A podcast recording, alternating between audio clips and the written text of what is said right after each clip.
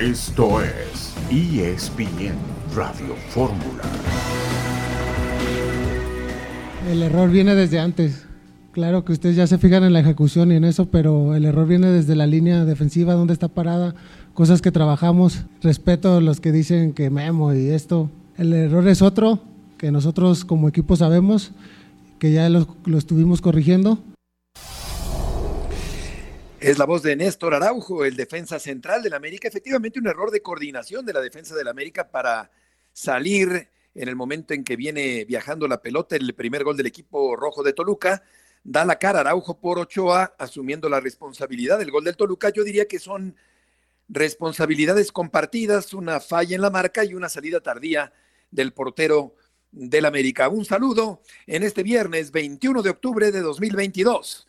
Estamos aquí en esta emisión multimedia de ESPN Radio Fórmula. Eugenio Díaz, buenas tardes. ¿Qué pasa, Beto? ¿Cómo estás? Buenas tardes. Eh, comparto eh, en cierta medida lo que dice el, defensor. De hecho, lo resaltábamos ayer, Beto, lo debes de recordar. Correcto, lo decías, claro. Exactamente, lo decíamos y bueno, lo vino a decir él. Eh, está bien, está bien dar la cara por el compañero, pero bueno, a fin de cuentas, donde tienen que hablar los jugadores es en el terreno de juego. Y todavía, sin dar crédito a lo que vimos ayer, Beto, la goleada del Pachuca a rayados, bueno, de esa no se paran nunca. Yo creo que no, efectivamente estoy de acuerdo. Yo creo que el Pachuca tiene un pie dentro de la gran final del fútbol mexicano, cinco por dos al equipo de Monterrey en una noche de un partido intenso, de vaivenes, de toma y daca. El Pachuca justo ganador de este partido el día de ayer, goleando al equipo de Monterrey. Ya platicaremos acerca del error de Ustari, el portero del equipo de Pachuca, que comete un penalti absurdo y después le para un penalti a Funes Mori, Eugenio, encontrándose el portero en pésimas condiciones físicas. Es correcto, es correcto, de llamar la atención eh, que en estas instancias, después de todo un torneo y de lo que se está jugando, eh, pase lo que acabas de, de, destacar. Eh, uno pensaría que un equipo que tenía un promedio muy bajo de goles recibidos, pues más o menos sería esa la idea. También lo pronosticábamos un poco ayer, eh, viendo qué escenario se podría presentar, pero la verdad es que sí fue un partido de muchos goles y, raro que Monterrey, teniendo un promedio tan bajo, haya recibido cinco goles en un partido. En teoría uno veía el parado, un poco la alineación y decías, bueno, Monterrey se va a defender, pero la verdad es que ni siquiera se defendió bien. Es cierto, eso fue lo que ocurrió el día de ayer y eh, me gustó la actitud de Eric Aguirre, el jugador del Pachuca, que se disculpa con el jugador del equipo de Monterrey, perdón, al revés, de Monterrey, Eric, el del Pachuca en Estroza, que eh, sufre un golpe muy fuerte y ofreció disculpas efectivamente a Aguirre, me pareció un buen gesto, Eugenio, el de Aguirre, el día de ayer, y la expulsión, pues es eh, bien eh, decretada por el árbitro, aunque se tardó César Ramos en sacar la tarjeta roja. Correcto, aunque la disculpa, digo, en, este caso, yo no sé a quién se le ocurrió eh, grabarla, ¿no? es un buen gesto, pero creo que si no nos enteramos, también está bien, ¿no? Que eso queda ahí en corto. La disculpa, en este caso nos enteramos, seguramente no es la primera vez que algo sucede de esta manera. Beto, y estoy de acuerdo, la, roja para, para Aguirre, eh, para mí clara, eso sucedió al 64, y tenemos que hablar también de lo de Funes Mori. Digo, el penal lo falla cualquiera, ¿eh? Pelé falló penales, Maradona, pero creo que es el fiel reflejo del mal momento del futbolista y de la falta de seguridad, de confianza. Totalmente de acuerdo. Falta un mes para que arranque el campeonato mundial y no es capaz Funes Mori de cobrar correctamente un penalti frente a un portero disminuido. Con respecto a lo de Aguirre, también creo que tienes razón, Eugenio, no, no tiene por qué ventilarse públicamente correcto, el ofrecer una disculpa, porque incluso tiene más valía el que no se sepa. en este caso había una cámara, eh, como bien apuntas, grabando el momento. Arizona derrotó a los Santos. Tendremos a Felipe Ramorrizo esta tarde para hablar del arbitraje por momentos caótico en el fútbol mexicano en esta recta final del torneo. Vamos a la primera pausa, hablaremos del América Toluca el juego de vuelta mañana en la cancha del Estadio Azteca.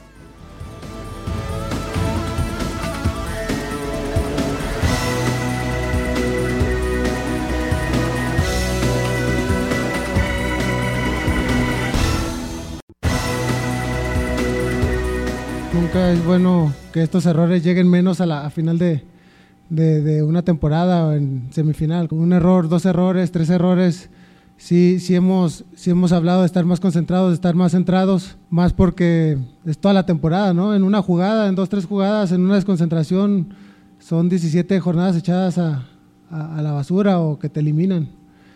Esa es la realidad, que, que sí somos responsables de, lo que ha pasado. Todo el mundo se, se puede equivocar. Eh, nos hemos equivocado Lara, yo. Eh, y estar más concentrados, más centrados. Eh, creo que por actitud, por ganas, por decirle eso a la afición, ¿no? Que, nosotros siempre vamos a dar el 100% y, y vamos, vamos a tratar de estar más concentrados, nada más.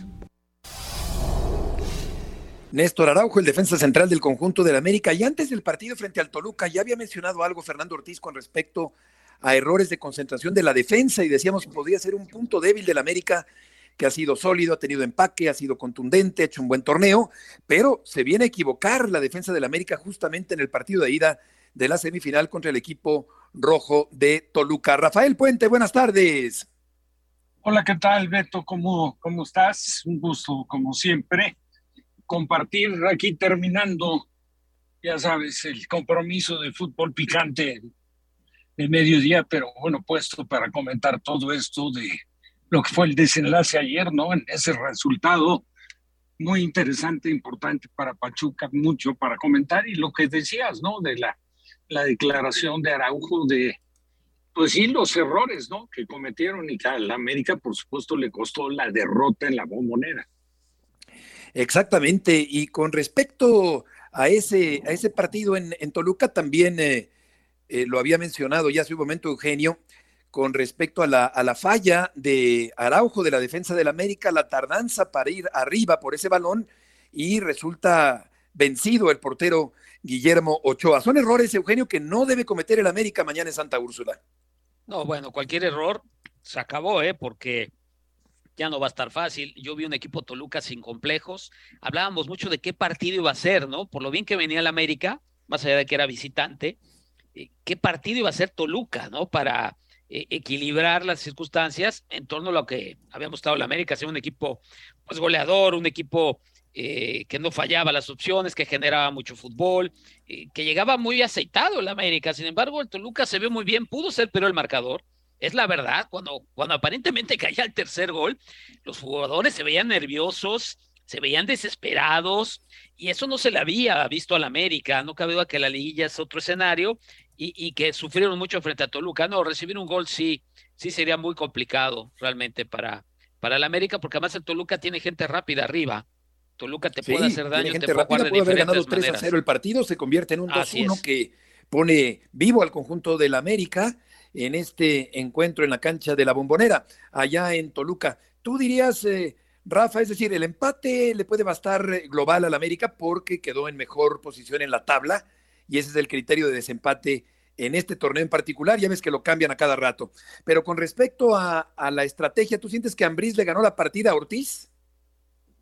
Eh, relativamente, ¿eh? porque el segundo tiempo, si bien es cierto que para mí sí hay fuera de lugar de San Beso, todavía hay quien discute que no, adelantado, sí.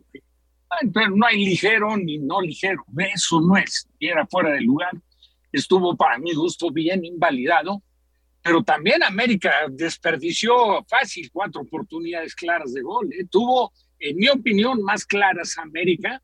Sí tuvo Toluca, aquella de Meneses, que Ochoa, pues la verdad nunca se entrega y tiene el recurso de sacar la mano derecha arriba. Se había equivocado en el gol, pero aquí acierta.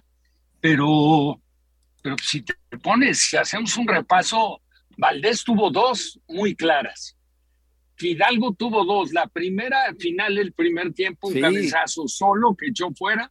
Y luego al final la barrida de Ortega que le quita la oportunidad después de el cabezazo que le lo había puesto eh, Viñas en posición de, de, gol a Fidalgo. Entonces, yo, yo, yo creo que no es que le haya ganado tanto la partida. Para mí Toluca era normal, lógico, que saliera pues con la intención de dañar a la América, aprovechando pues, lo que tiene Toluca, ¿no? Que es un escenario que es complicado para todos los equipos que, que lo visitan. Y bueno, pues se encuentra en dos errores, la verdad, los goles que le dan una victoria que tampoco se puede hablar de que no sea merecida. pero que la cosa esté resuelta para el partido de vuelta, por supuesto que de ninguna manera. No, yo está veo, abierto, está totalmente abierto. Sigo claro. viendo, yo sigo viendo favorito al América. Sí, es favorito el América y sí, el Toluca tiene jugadores al frente, Meneses, González, Fernández, Navarro, gente que puede hacer daño en cualquier momento al conjunto del América, que sin embargo tiene la ventaja de haber terminado más arriba en la tabla que el Toluca a la hora de un posible desempate. César Caballero tiene información del conjunto de las Águilas del América. César, gusto en saludarte. Hola Beto, ¿cómo están? El gusto es todo mío. Bueno, las Águilas del América han cerrado ya su preparación de cara a lo que será este duelo frente a Toluca, en el que solamente necesitan ganar el sábado por la noche en el Estadio Azteca. La verdad es que hay mucha confianza al interior de las Águilas de que podrán lograr esta situación y podrán meterse a una nueva final del fútbol mexicano. Hoy hubo trabajo táctico dirigido por Fernando Ortiz. Prácticamente el mismo equipo que inició la ida en el Nemesio 10 será el que salte al terreno de juego este sábado por la noche. La única duda que tiene el cuerpo técnico americanista es el tema de Brian Rodríguez.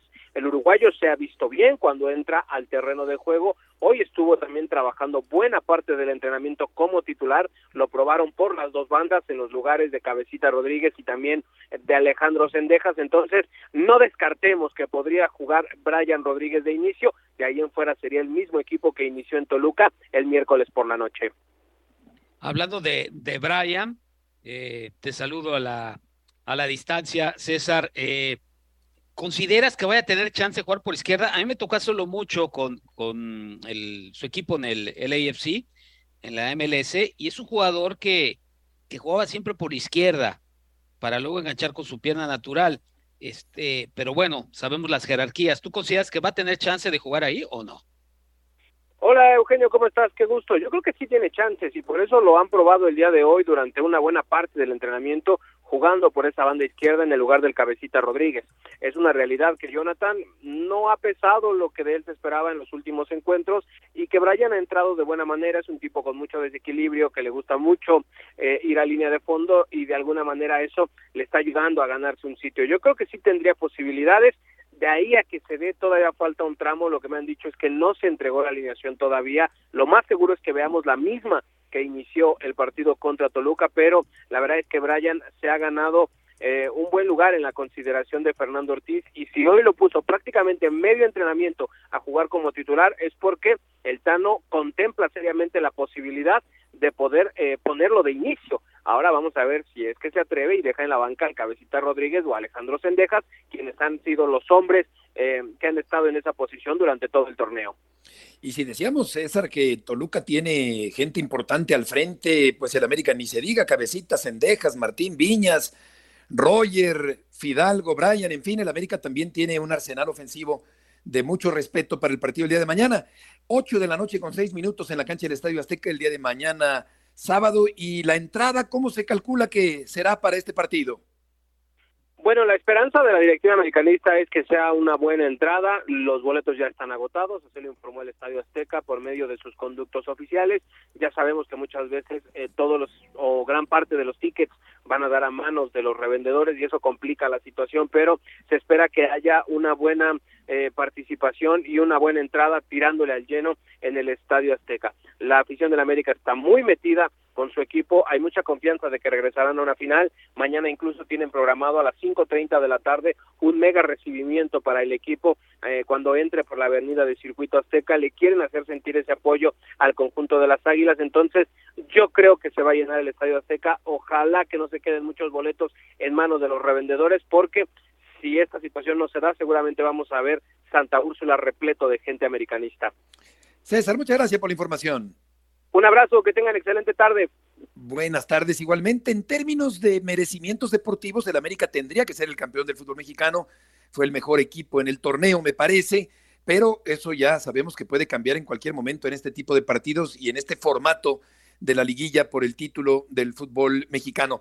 Rafa, suponiendo que el Toluca marcara un gol en la primera parte, digamos que se pusiera 3-1 en el global, ¿qué tendría que hacer Ambriz o, o qué esperarías que hiciera Ambriz eh, con un marcador así a favor?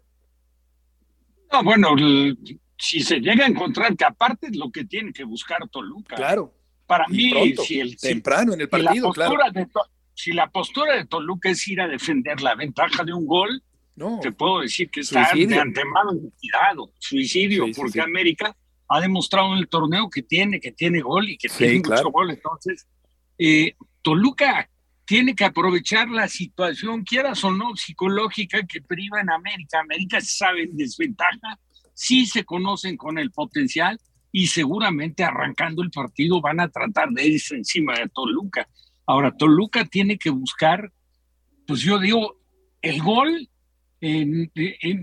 a lo mejor si la, si la intención de América es irse encima, lógicamente regalas algunos espacios, pero si no se va encima, la postura de Toluca tiene que ser agresiva, tiene que ser ir a buscar el gol.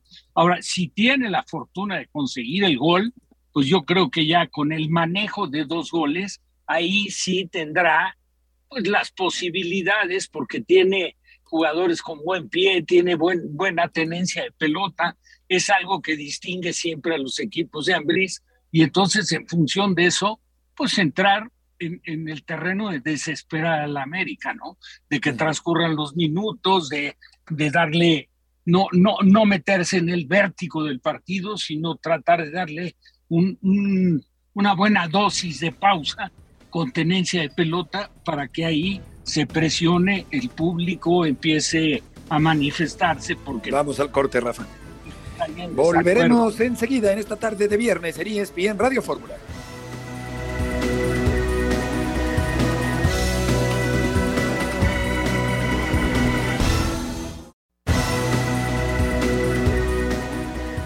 Es un gigante que tenemos la obligación de volver a ilusionar. Soy más de convencer que de imponer. Aquí no venimos tres españoles a poner nuestra filosofía, a decir se hacen las cosas así, porque primero tenemos que saber y sabemos de la cultura del fútbol mexicano y yo creo que hay mucha fuerza en las categorías inferiores para nosotros ir de la mano juntos. Un director deportivo tiene que estar activo en el mundo del fútbol y el máximo exponente que hay para ver lo que va a decidir el fútbol los, próximos cuatro años es un mundial. Te le quiero decir a la gente que esté tranquila, que yo estoy buscando mi casa, que yo voy a vivir aquí y que yo voy a ser uno más, que no se preocupe nadie. Pasión tenemos, ilusión tenemos. El primer objetivo es crecer. Una especie de sincretismo entre esta forma eh, de trabajar de los españoles y un conjunto de jugadores, todos ellos mexicanos. En el Guadalajara, Fernando Hierro, el eh, nuevo director deportivo del conjunto de las Chivas Rayadas del Guadalajara. Me gustó esa frase, Eugenio, de más eh, convencer que imponer por parte de Fernando Hierro y pide dos o tres años de chance para que pueda su proyecto cuajar. Pero en este fútbol mexicano y en los torneos cortos, a ver si lo aguantan, si es que no llegara a tener el éxito que Hierro y el Guadalajara está anhelando.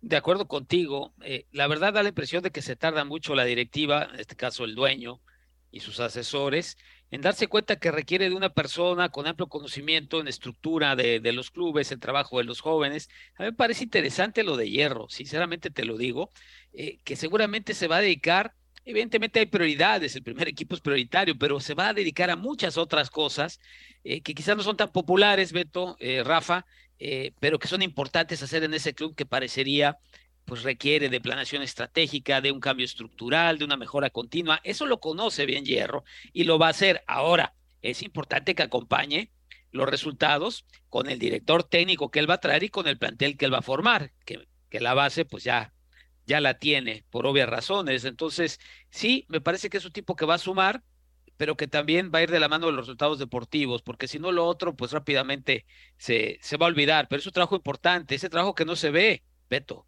que en este club no se ha hecho por, por mucho tiempo. Y sabes qué? que ante la dificultad de contratar a los mejores mexicanos, digamos, porque son muy caros los mexicanos destacados, eh, creo que tendrá también por la característica propia del Guadalajara que voltear a ver abajo. Me tocó ayer el eh, partido de, Tapatío con Zacatecas, con los mineros en la Liga de Expansión, y, ahí hay varios chavos, Rafa, interesantes, interesantes en Tapatío, que seguramente pudiera llegar a convertirse en un surtidor, y no en lo contrario, porque veía yo a, a, Buquet, que estaba en el primer equipo y que eh, Cadena lo, lo acabó por, por cepillar, pero creo que el Tapatío puede ser una fuente de jugadores para el primer equipo del Guadalajara y Hierro tendrá que ver también para la Liga de Expansión. Sí, no, digo, debe de ser, ¿no? Yo creo que para eso tienen, ese equipo es afiliar. El, el, el problema aquí, este, Beto Eugenio, es si no se dan los resultados. Yo entiendo perfecto lo que dice Eugenio y me parece que sería lo más prudente que en Chivas se manejara con un proyecto que fuera a mediano, no largo plazo, pero a mediano plazo. Es muy, muy difícil poder resolver de inmediato la problema. Se está perdiendo tu voz, jugadores mexicanos. Ahí está. Considerando, considerando que no tiene eh, el, material como para echar mano de inmediato en los jóvenes y resolver la problemática. Si los resultados no se dan, olvídate de las intenciones que tenga Hierro o el que esté en México. Si en algo se distingue el fútbol, es que no hay paciencia.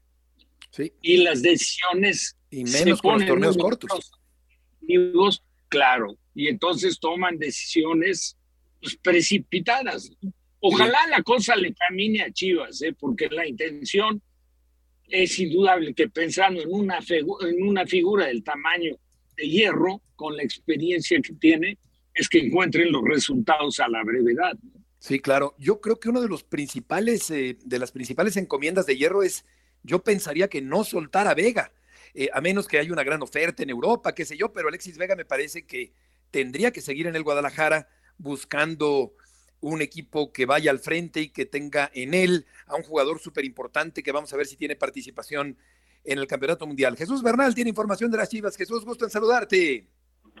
Saludos Beto, buena tarde para ti y para todos ahí en ESPN Radio Fórmula. Pues eh, ya lo platicaba, ¿no? Hoy fue la conferencia de prensa, la presentación de Fernando Hierro como el director deportivo de la institución, que ya se había hecho el anuncio desde el pasado lunes, pero por cuestiones logísticas de que el estadio eh, no se podía utilizar por un tema de un concierto que hubo de los Guns N' Roses justo ahí en el estadio Akron, pues tuvieron que posponerla hasta este día viernes. Eh, hay algunos temas en los que ya trabaja Fernando Hierro, eh, justo es la designación del técnico que se hará oficial la siguiente semana, la cuestión también eh, hablaba un poco ¿no? De, lo que él busca, de lo que él visualiza y lo que quiere de Chivas como equipo.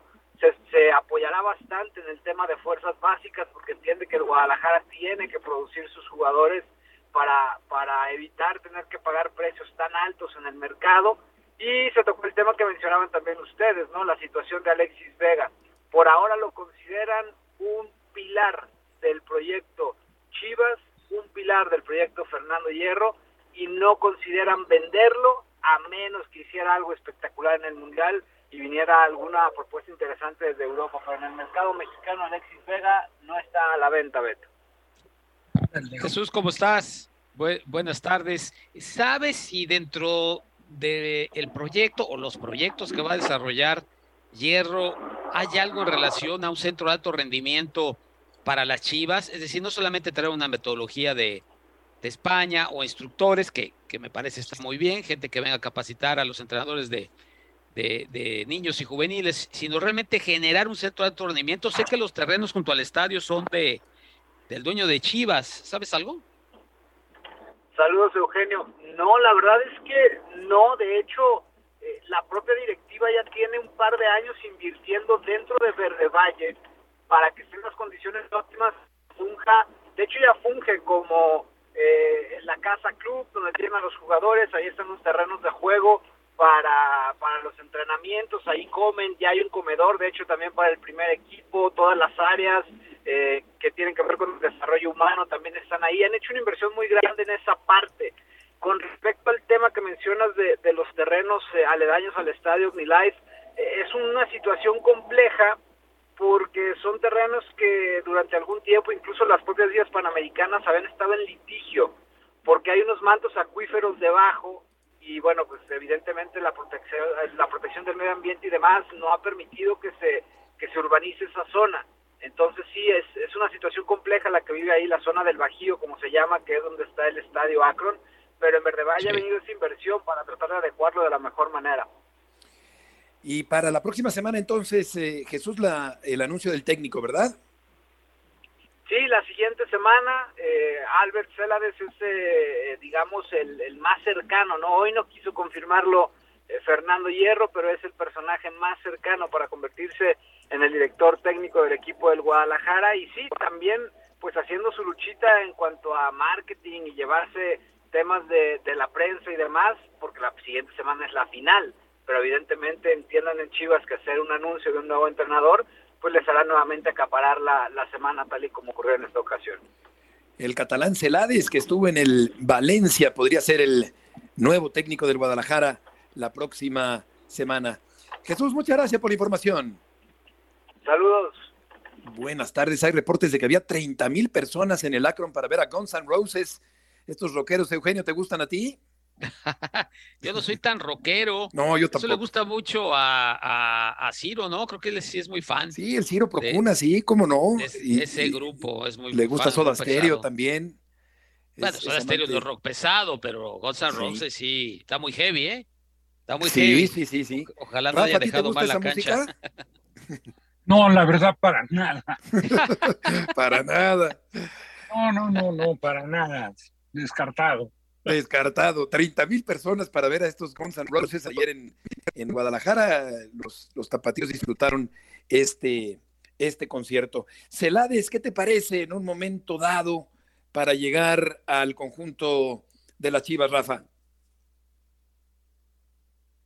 No podemos decir que no tenga experiencia porque ha dirigido en categorías de selección de España, no sé, categorías de sub 15 o sub 17 ha sido auxiliar de, de, hierro en la Copa del Mundo de manera bastante improvisada, porque si recordamos, ni Hierro iba a ser el técnico, ni Celares me imagino que iba a ser el auxiliar de, de Lopetegui, que era el, el director técnico que había conseguido la eliminatoria con números perfectos y que de manera pues un tanto sorpresiva, ya sabemos que por el compromiso que, hizo con el Real Madrid, lo dejaron fuera y ahí entró Hierro. Y Celades, pues en, equipo su experiencia es como jugador haber jugado en el Real Madrid y en el Barcelona y como técnico haber dirigido al Valencia. Sí, efectivamente. Al Valencia, esto fue en el 19-20, cuando estuvo ahí dirigiendo al conjunto del Valencia. Sí tiene, sí tiene experiencia, ha dirigido jóvenes, esto me parece importante a los sub-21 de España durante algún tiempo, Eugenio, allá en el, el fútbol de, Europa. Sí, sí, sí, y con cierto éxito. Le tocó dirigir al, al Valencia en competición europea también, ojo. Es decir, se manejó a buen nivel, pero sí tiene, digamos, una parte importante de su trayectoria, de su currículum, tiene que ver con los jóvenes eh, y, con selecciones nacionales. Y está interesante, la verdad es que eh, no es fácil dirigir a Chivas, ¿eh? Creo que, que tiene una parte muy interesante y la otra que desconoce la va a tener que aprender rápido y que le ayuden. Vamos a hablar de la otra semifinal al regresar en esta tarde en ESPN Radio Fórmula.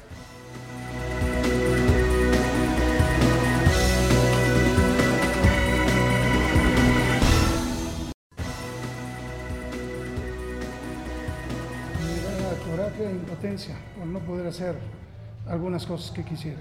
Está Armando de aquí, vio todo. Creo que ellos son los encargados de, de, revisar lo que en un momento pasa dentro de lo que es el arbitraje. Ellos son los que tienen que tomar la decisión de, esa, de esa parte, ¿no? Hubo ahí algunas circunstancias. Yo hoy le preguntaba a Armando Archundia por dos jugadas muy claras que van al marcador, ¿no? el penal que para nuestra manera de ver el fútbol no es y después una falta a Montes parece muy clara, eh, eh, después viene un tiro de esquina y parece el gol, vamos a esperar a ver qué me contesta Armando. Pero también son jugadas que nosotros pudimos haber evitado si hubiéramos estado concentrados los 90 minutos. Así que confiamos en que lo vamos a dar vuelta el domingo. Sí, eh, son las palabras de Bucetich y de Davino con respecto a lo que se vio ayer. Yo creo que la patada a Montes es totalmente em, pues eh, sin intención, eh, porque el jugador de, Pachuca le quiere pegar al balón y ciertamente le pega en la pierna sin intención alguna a Montes, que después le mienta a la madre a, César Ramos en su cara y, Ramos no lo expulsa. Esto es, es increíble. Pero vamos eh, con Oscar Gallardo, que tiene la información del equipo del Monterrey. Oscar, gusto en saludarte. ¿Cómo estás, Heriberto? Fuerte abrazo, amigos de ESPN Radio Fórmula. Ya escuchaban algunos momentos las declaraciones de Víctor Manuel Bucetich, de Duilio Davino.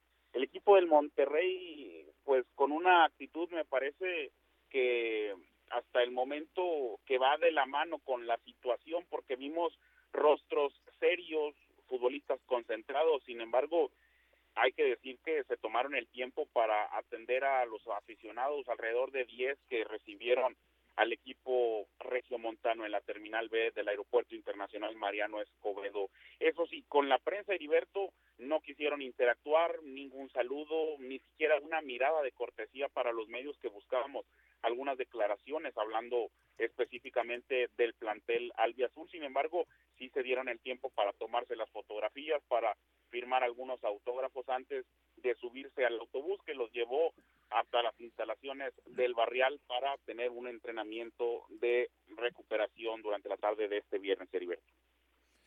Sí, habrá pesado seguramente en el ánimo de los rayados el, penal errado por Funes Mori, que hoy, por cierto, se disculpaba Oscar eh, publicando una frase de Michael Jordan que dice, he fallado una y otra vez en mi vida, esa es la razón principal de mi éxito, elijo creer un partido más en nuestra cancha todos juntos, es una manera velada de disculparse utilizando una frase de un tercero famoso como Michael Jordan, pero increíblemente falló el penalti Funes Mori el día de ayer en la cancha de Pachuca.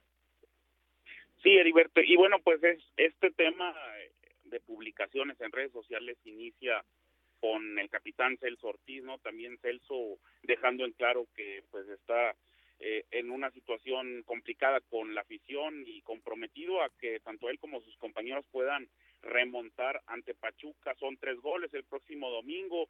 También tenemos el dato que por la mañana existió una fila de alrededor de 200 aficionados para la venta libre. Sin embargo, pues desde el compromiso ante Cruz Azul, la entrada no ha rebasado los 40 mil aficionados. Eh, parece ser que con este resultado menos gente irá para apoyar el próximo domingo en el Gigante de Acero. Pero hoy Rogelio, pues tratando también de levantar la mano, de levantar eh, pues la sonrisa, porque Duyo Davino dejaba en claro que en el momento en que el árbitro César Ramos da el silbatazo final ayer por la noche en la Bella Irosa, Rogelio Funes se recupera en el tema mental. Así lo dejaba en claro Duilio Davino, pero bueno, hoy ya comenzamos, Beto. Trabajo de recuperación, romperán filas y mañana regresan por la mañana en las instalaciones del barrial con un trabajo de fútbol en la cancha número 3. Correcto para el partido del domingo. Oscar, muchas gracias por la información. Fuerte abrazo, Heriberto. Buen viernes. Igualmente, buenas tardes. Vamos a escuchar a Eric Sánchez precisamente sobre esa jugada que reclama el equipo de Monterrey. Llévanos al momento del penal de ahí veo que, que Nico la tira larga, entonces ahí la agarro yo y empiezo a conducir.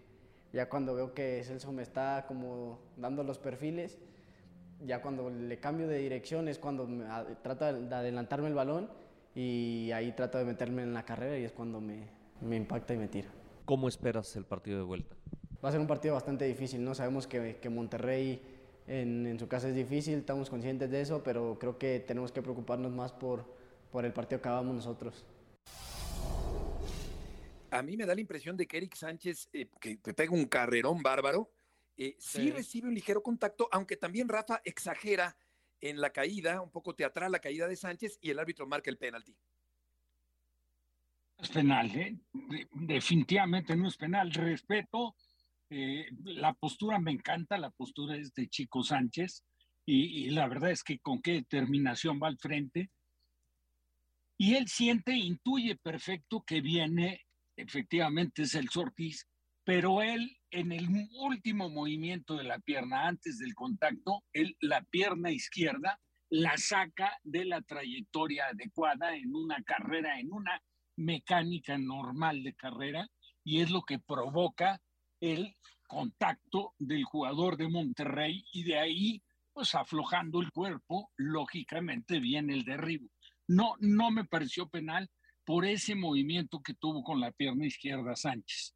Al margen de que Sí, ya, adelante, Beto. Sí, no, Rafa, que justamente es una de las preguntas para Felipe Ramos Rizo, que está en la línea telefónica. Lo vamos a, a saludar con mucho gusto. Y yendo por partes, mi querido árbitro justo, te preguntaría si encuentras similitud entre la falta de Martín sobre Volpi y la de Aguirre sobre Inestros el día de ayer. Hola, ¿cómo estás? ¿Cómo estás, este Beto? Qué gusto saludarte.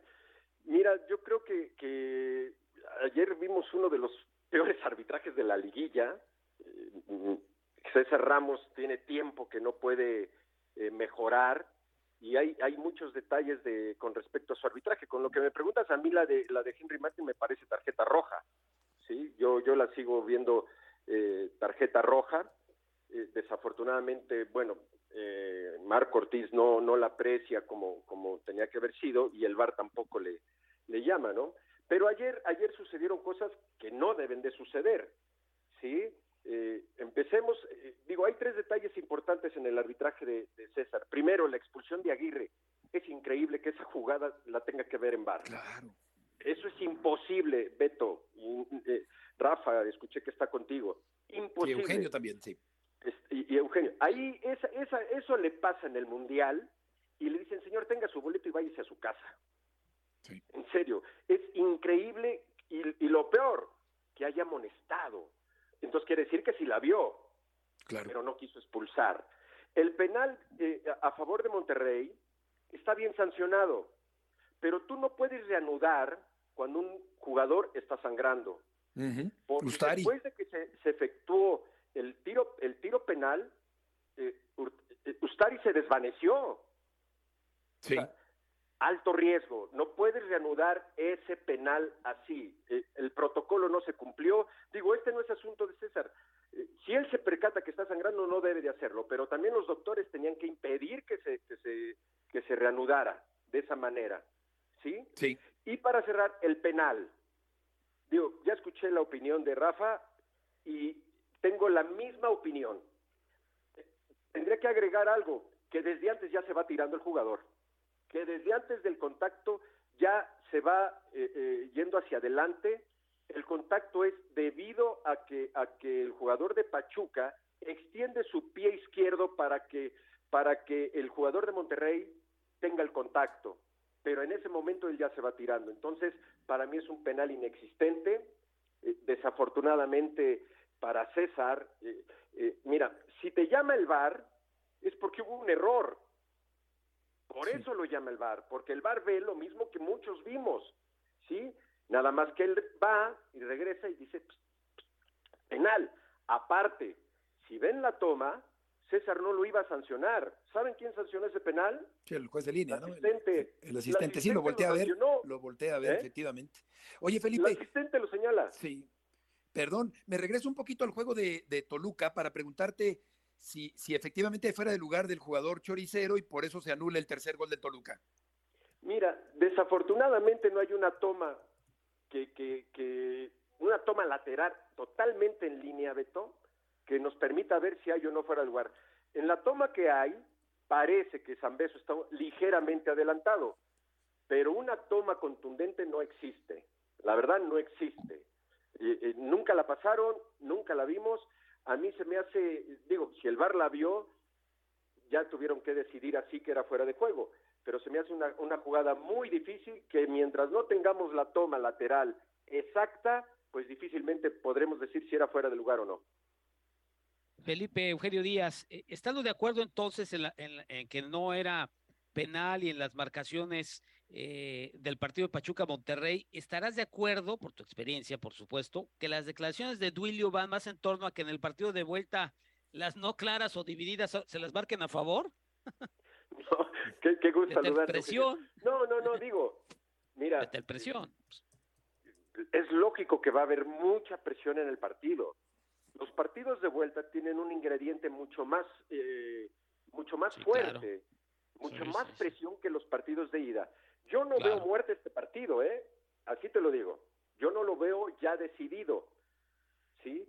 Pero que va a haber complicaciones, que va a haber presión del público, que va a haber presión de los jugadores, protestas del TEC, de todo el mundo, van a existir.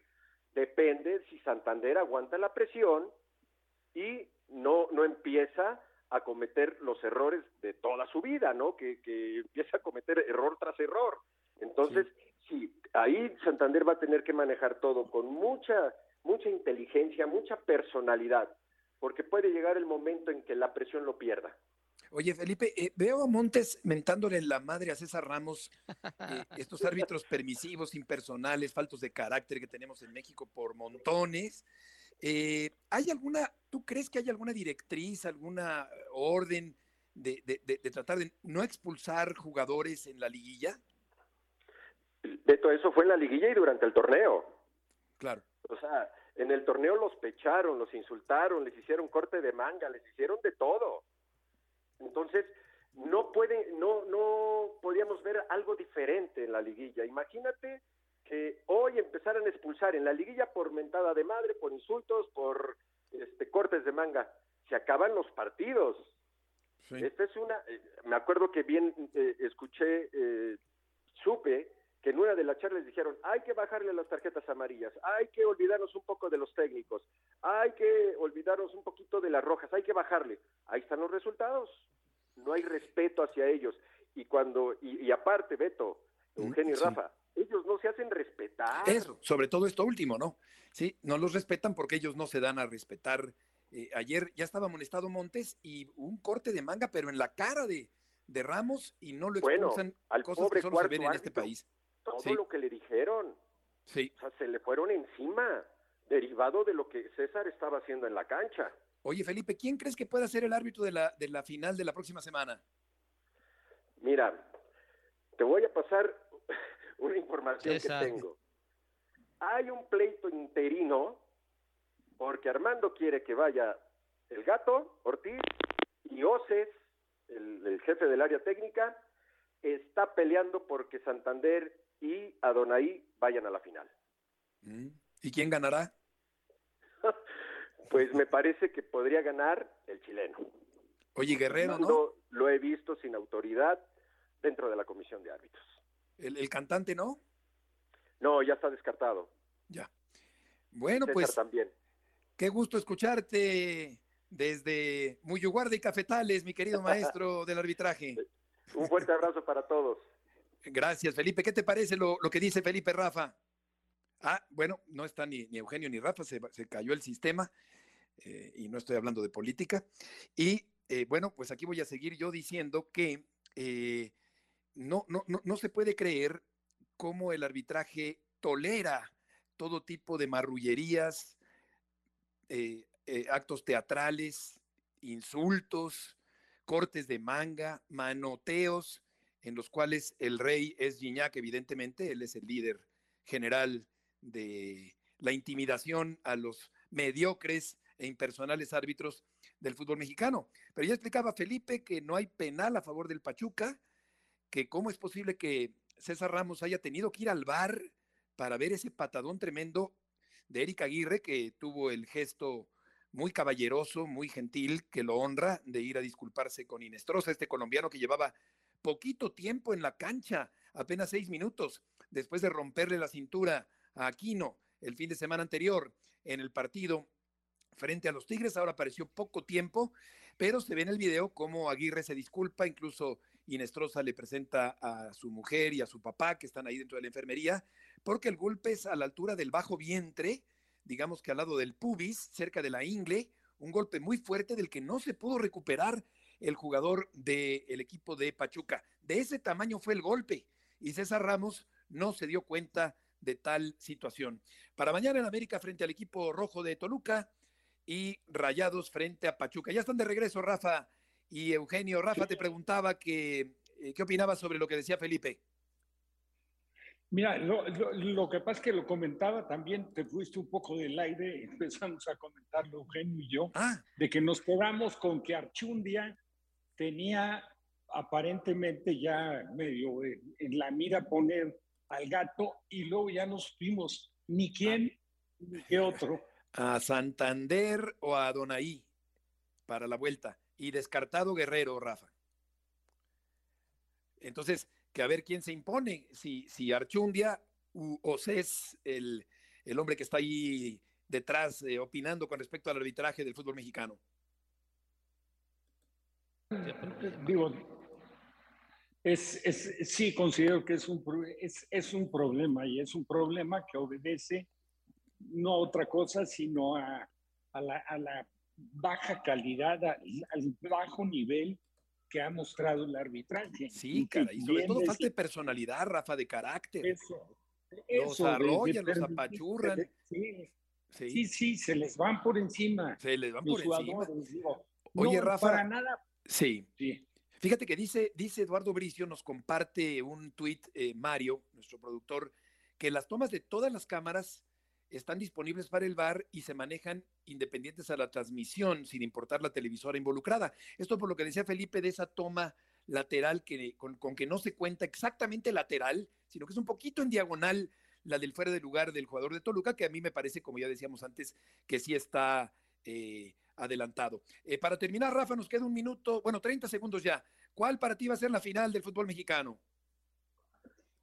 Pues me parece que va a ser América Pachuca. Yo también, América Pachuca. Estamos llegando al final del programa. Gracias por acompañarnos en este viernes. Rafa, Eugenio, buenas tardes y buen fin de semana. Un abrazo. Igual. luego. Buenas tardes.